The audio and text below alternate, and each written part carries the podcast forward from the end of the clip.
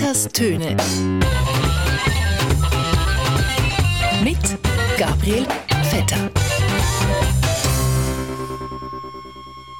Ja, liebe Hörerinnen und Hörer von Radio SRF, vielleicht haben Sie es mitbekommen, Credit Suisse, das ist eine eher unbedeutende kleine Bank aus der Schweiz, Credit Suisse ist in dieser Woche wegen Geldwäscherei verurteilt worden. Ja, und inzwischen ist was passiert, was ich vermutet habe, aber nicht genau gewusst habe, was passieren wird. CS soll dabei geholfen haben, Geld von einem bulgarischen Kokainhändlerring zu waschen. CS hat 2 Millionen Franken Buß bekommen und eine Mitarbeiterin ist zu zwei Jahren teilbedingt verurteilt worden.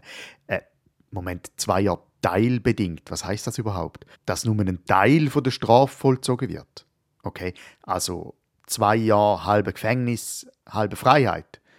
Also ein Jahr oder zwei Jahre halb, also eine Art Strafvollzugspanaché. Egal. Wo sind wir gewesen?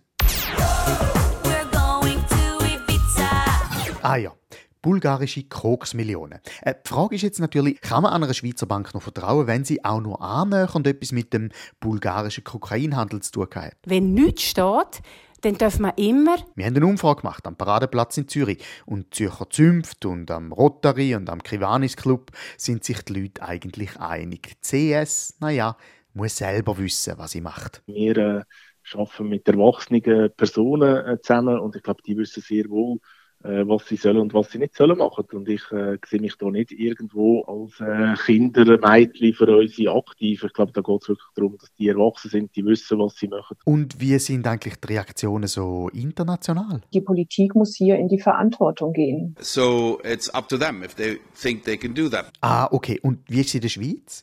In der Schweiz sind sich wenigstens Parteien nicht ganz so einig, was sie von der CS sollen halten. Die FDP findet, von einer Schweizer Bank kann man etwas anderes erwarten, weil jeder Double wüsste doch, dass Kokain in Bulgarien viel billiger sei als irgendwo in Westeuropa. Eine Bank, wo sich also in Bulgarien im Kokshandel engagiert und nicht in der Schweiz, wo die Marge sehr viel größer ist, sei also eine Bank, wo marktwirtschaftlich irgendwie schlecht überlegt. Da haben wir natürlich das Vertrauen verloren in so eine Bank. Die Grünen dagegen finden es nicht so schlimm, weil es sich bei Kokain um veganen Drogenstoff handelt, um ein pflanzliches Suchtmittel, wo nachhaltig selber wieder nachwachsen. Zusammen mit der SVP setzen sich darum die Grünen dafür ein, dass die Schweizer Banken in Zukunft aber Kokain aus lokalem Schweizer Freilandanbau handeln statt Flugkokain aus Südamerika wie via Bulgarien zu importieren und zu waschen. So it's up to them if they think they can do that. Die SP dagegen ist sehr enttäuscht von der Credit Suisse, weil sie findet, Kokain ist wieder typischerweise Droge für die gut verdienende Oberschicht. Und es sage typisch CS, dass sie die arbeitende Bevölkerung bei ihrem Drogendeal vergessen hätte. Die arbeitende, normale Bevölkerung, wo sich eben keine Lines für 50 Stutzränge leisten. Die SP fordert darum, dass CS so bald wie möglich nicht nur Kokain anbietet, sondern auch Crack, Marihuana, Marlboro Rot und die billige albanische Energy Drink Abklatsch aus dem Denner mit dem Adler drauf. Von dem her ist eigentlich zu Bern nicht unbedingt das Thema. Die Grünliberalen dafür haben überhaupt nichts gegen Drogenhandel, solange sichergestellt sei, dass die Frauenquote sowohl bei Dealer innen wie auch bei Drogentod innen 50 Prozent beträgt. It's a slap in the face to women. Jemand, der interessanterweise überhaupt gar nichts dagegen hat, dass eine Schweizer Bank irgendwie Geld wäscht für die bulgarische Drogenmafia, ist der Schweizer Aktienmarkt. Weil die Aktie von der CS ist nach der Verurteilung gestiegen. Bravo. Die Preise für Lebensmittel wie Fleisch, wie Milch, Käse oder Eier würden steigen. Interessant ist ja jetzt, am gleichen Tag, wo Credit Suisse wegen Geldwäscherei verurteilt worden ist, ist herausgekommen, dass ein internationales Team von Juristen und ErmittlerInnen vermutet, dass auf den Konten der CS noch 33 Milliarden bis dato unbekannte Nazi-Gelder aus Südamerika liegen. 33 Milliarden! Nazi-Gelder! Gut, es ist noch nicht bewiesen, aber das heißt, für die CS bleibt es ungemütlich. Irgendwie kommt die arme Bank aus der Schweiz nicht zur Ruhe.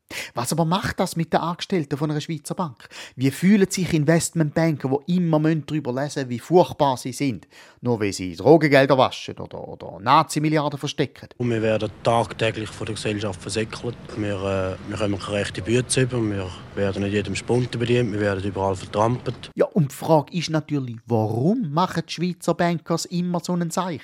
Immer wieder und immer aufs Neue. Ich glaube, das ist eine Sache, die man entweder schon von klein weg macht oder eben nicht. Und letztlich ist es vielleicht auch eine Stilfrage, weil auch wenn es etwas bringt, schick ist ja nicht wirklich. Ja, und was ist sonst noch passiert in dieser Woche? Gut, sehr viel Prozess und Verurteilungen haben wir hinter uns. Zum Beispiel ist der Schweizer Sprinter Alex Wilson wegen Doping zu vier Jahren Sperre verurteilt worden.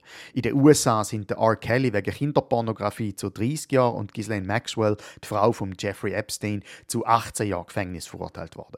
Im Berner Rocker-Prozess sind auch lange Haftstrafen für Bandidos-Mitglieder ausgesprochen worden und der Supreme Court in den USA hat entschieden, dass Frauen dort nicht generell das Recht auf Abtreibung sollen haben, sondern dass jeder Staat selber entscheiden darf. Was jetzt dazu führt, dass 13 Staaten schon jetzt angekündigt haben, Schwangerschaftsabbrüche in Zukunft zu illegalisieren. Die Politik muss hier in die Verantwortung gehen. Interessanterweise sind das fast alles Staaten, wo ein sehr legeres Waffengesetz haben. Das heißt doch eigentlich, in diesen Staaten werden Kinder schon abtreiben, aber einfach nicht bevor sie auf die Welt kommen, sondern später dann, wenn sie in der Primarschule sind. Und wahrscheinlich ist das auch genau der Grund für das Abtreibungsverbot in diesen Staaten.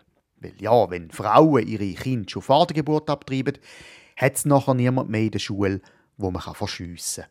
Tönt furchtbar, ist es aber auch. Wir leben in komplizierten Zeiten, in einer unübersichtlichen und gefährlichen Welt und da muss Politik in der Lage sein, auch große Schritte zu machen. So it's up to them if they think they can do that. In dem Sinn, ein gutes Miteinander. Vetters Töne mit Gabriel Vetter.